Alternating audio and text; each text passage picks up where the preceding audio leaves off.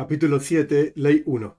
Muchas costumbres acostumbraron los sabios del pueblo de Israel en las comidas y todas son buenos modales. Paréntesis, por supuesto no está en el texto del Rambam, cada comunidad tiene sus costumbres al respecto de buenos modales. El Rambam transcribe acá los buenos modales que el Talmud menciona, etc.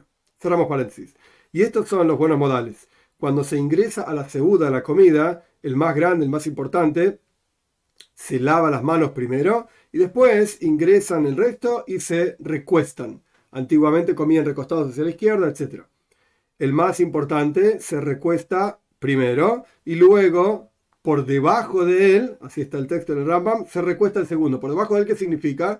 La primera persona se recuesta hacia la izquierda y está como acostado y el segundo está su cabeza cerca de los pies del primero, de manera tal que el primero puede hablar directamente con el segundo, no necesita moverse ni nada por el estilo. Hoy en día, por supuesto, nos sentamos en una mesa y esto es diferente. Si había tres camas, por supuesto camas porque se recostaba, el más grande se recuesta primero, el segundo se recuesta a la cabeza del primero y el tercero se recuesta por debajo del primero a sus pies. Dos. El dueño de la casa es el que bendice a Moitzi, o sea, la bendición por el pan que Dios saca pan de la tierra y cuando completa la bendición, luego corta el pan. Y el visitante es el que bendice la bendición después de las comidas, de manera tal que pueda bendecir al dueño de la casa. Si todos eran dueños de casa, entonces el más importante es el que corta el pan y él también es el que dice la bendición después de las comidas. 3. El que corta el pan no tiene permiso de cortar el pan hasta que traigan sal y acompañamiento para el pan frente a cada una de las personas que están participando de la comida, excepto si tenían la intención de comer pan solo. Paréntesis, no está en el texto de Rambam, el Yuhonaros mismo explica que sal de cualquier manera hay que traer, porque la mesa de la persona es como si fuese un misbeach, un altar, y todas las ofrendas tenían que tener sal, y la comida es como una ofrenda. Entonces, la comida debe tener sal de manera tal de representar esta idea de que no falte sal en las ofrendas de las personas. Cerramos paréntesis y no corta, cuando la persona que corta el pan no corta ni una porción muy pequeña, porque parece como una persona mezquina, y tampoco corta una porción muy grande, más de un kebeitza, que son aproximadamente 50 y pico de gramos, porque parece como un glutón. Sin embargo, en Shabbat, en el séptimo día, puede cortar una porción más grande, porque por cuanto no lo hace durante la semana, cuando lo hace un día es por el honor al día, y no debe cortar sino del lugar en donde el pan se horneó bien, bien. 4. La mejor forma de cumplir el precepto, la mitzvah, de cortar el pan es cuando uno corta un pan entero, que el pan estaba entero antes de cortarlo. Si había un pan entero que es de cebada y, una, y un pan que es un pedazo de pan, una parte del pan nada más, no está entero, pero es de trigo, entonces la persona pone el pedazo de pan de trigo por debajo, digamos, de la hogaza de pan de cebada, que se considera que el pan de trigo es mucho mejor que el pan de cebada, pero el pan de cebada está entero y el pan de trigo es una parte nada más del pan. Entonces, se pone las dos juntas, una arriba de la otra, la entera arriba y la parte abajo, y corta, utiliza ambas para decir la bendición y cortarlas. De manera tal de que corte de ambos tipos de panes, el pan de trigo y el pan completo. En Shabes y en Yom Tov, en, en los días festivos, la persona debe cortar dos panes y ambos tienen que estar enteros esto lo agrego yo, no está en el texto del Rambam, pero ya explicó que la mejor forma de hacerlo es cuando el pan está entero. Y debe tomar los dos panes en la mano y cortar uno de ellos. Esto de los dos panes es en recuerdo del man. El man, el maná que caía en el desierto, no solía caer los sábados y Yom Tev, llaves y Yom Tev, entonces caía el viernes una doble porción, entonces hay dos panes en recuerdo de ese man. Cinco. El que corta le tiene que dar una porción a cada uno de los invitados, de acuerdo a las personas que están en la mesa y el otro toma su porción con su mano. Y el que corta no le da la porción en la mano específicamente de la, de la otra persona, excepto si era un doliente, alguien que está de duelo. Ahí se le daba la mano. Y el que corta es el que extiende la mano para tomar el pan antes y comer. O sea, una cosa es cortar el pan y repartirlo y la otra es, en la práctica, comerlo. Quien corta el pan es el primero que come el pan los que están reunidos en la mesa no tienen permiso de probar la comida hasta que pruebe quien bendijo. Y el que corta no tiene permiso de probar el pan, en este caso, la comida, el pan, etc., hasta que terminen de decir las otras personas, Amén, por lo menos la mayoría de los que están reunidos en la mesa o recostados en la época de la Mishnah, de la Gemara, etc. Y si la persona que recorta el pan quiere rendir honor a su maestro o a alguna persona que es mayor que él, más importante en sabiduría, le puede dejar extender su mano antes que él para que el otro coma primero. 6. Dos, si hay dos personas comiendo, uno tiene que esperar al otro en la bandeja. Es decir, si uno por alguna razón dejó de comer para cortar pan o para beber agua, etc., el otro tiene que interrumpir también su comida. Si hay tres, entonces no es, necesario que esperen unos a otros.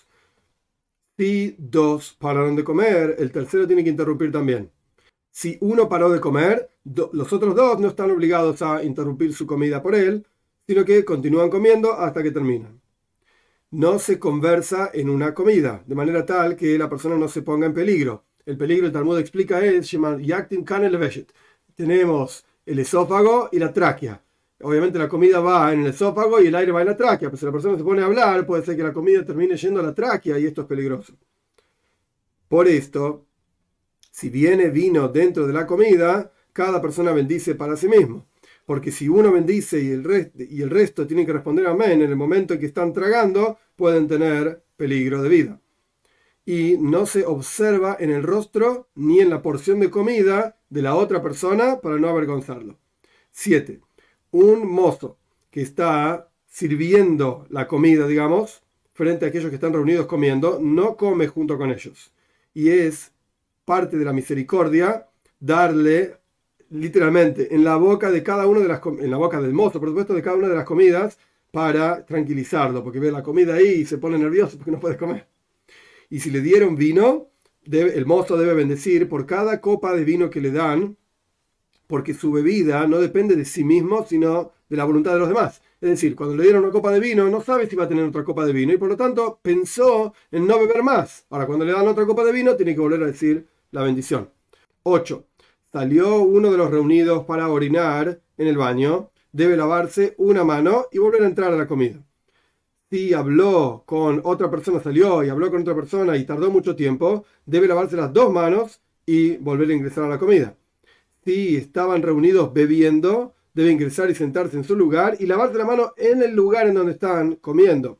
Y después puede retornar su rostro hacia el resto de los invitados y el resto de las personas, porque se lavaba las manos al costado y después volvía al resto de las personas. ¿Y por qué debe lavarse en su lugar si estaban sentados bebiendo? Porque no vaya a ser que la gente diga, no se lavó las manos porque no están comiendo, sino que están bebiendo. Entonces se lava las manos en ese lugar para que la gente sepa que él se lavó las manos.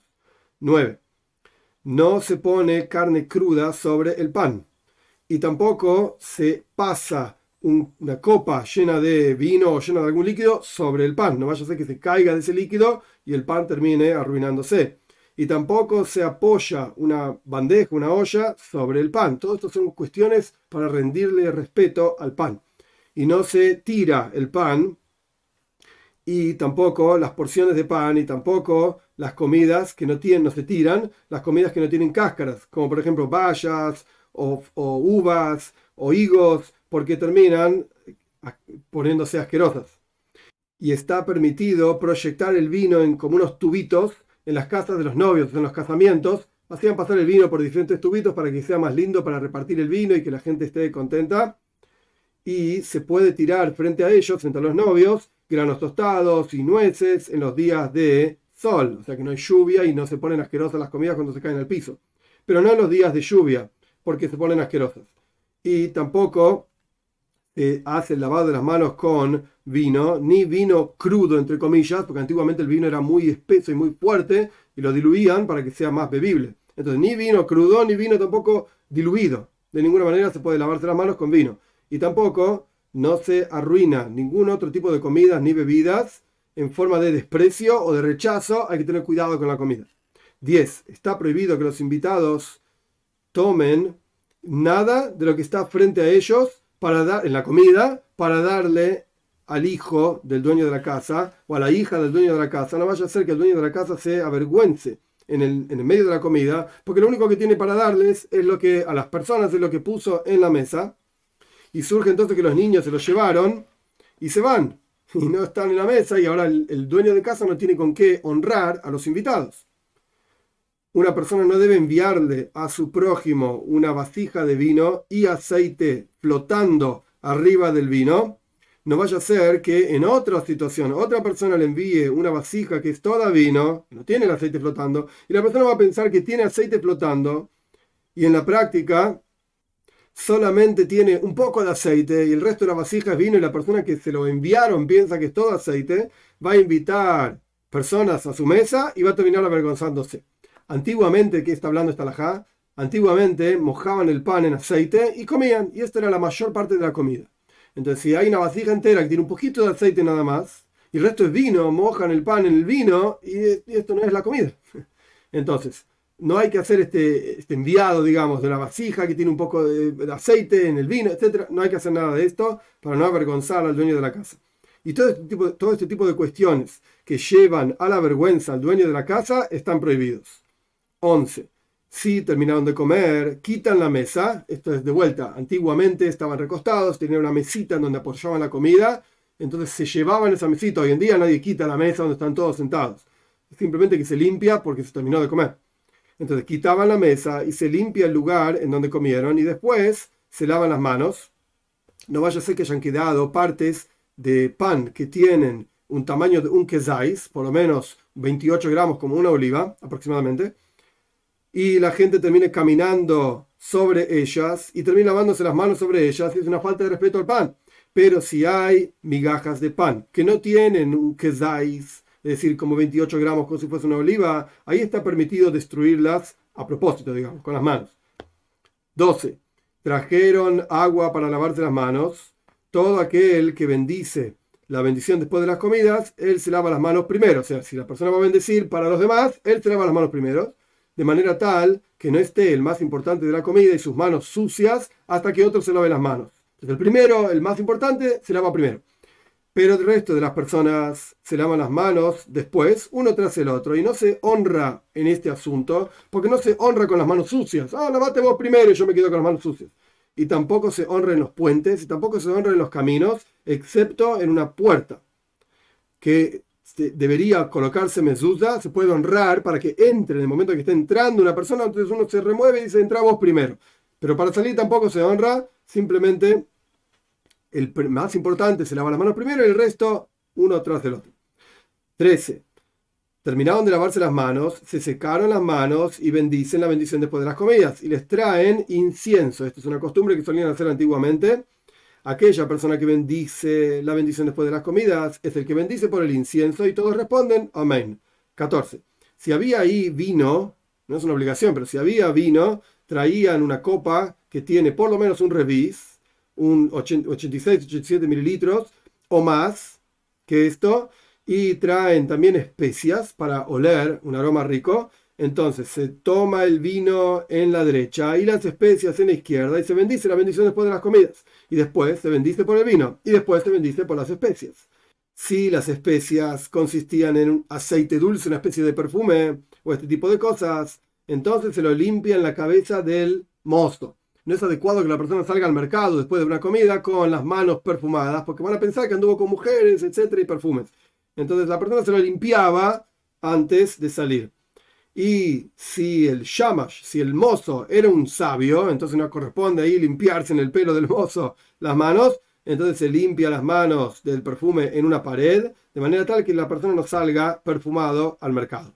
15. A pesar de que la bendición después de las comidas no requiere vino, no es una obligación, si la persona efectivamente bendijo por el vino, como la costumbre que mencionamos en la ley anterior, antes de la bendición tiene que lavar la copa de, de braja, de bendición, de adentro y enjuagarlo de afuera, y después llenarlo de vino crudo, de vino puro, digamos. Y cuando la persona llega a la bendición por la tierra de Israel, mientras está diciendo la bendición de la comida, pone dentro de esa copa de vino un poco de agua, de manera tal que sea más dulce para la bebida. Y no se habla sobre la copa de la bendición después de las comidas, excepto, sino, sino que todos hacen silencio hasta que termine la bendición después de las comidas y la bendición del vino y se beba ese vino.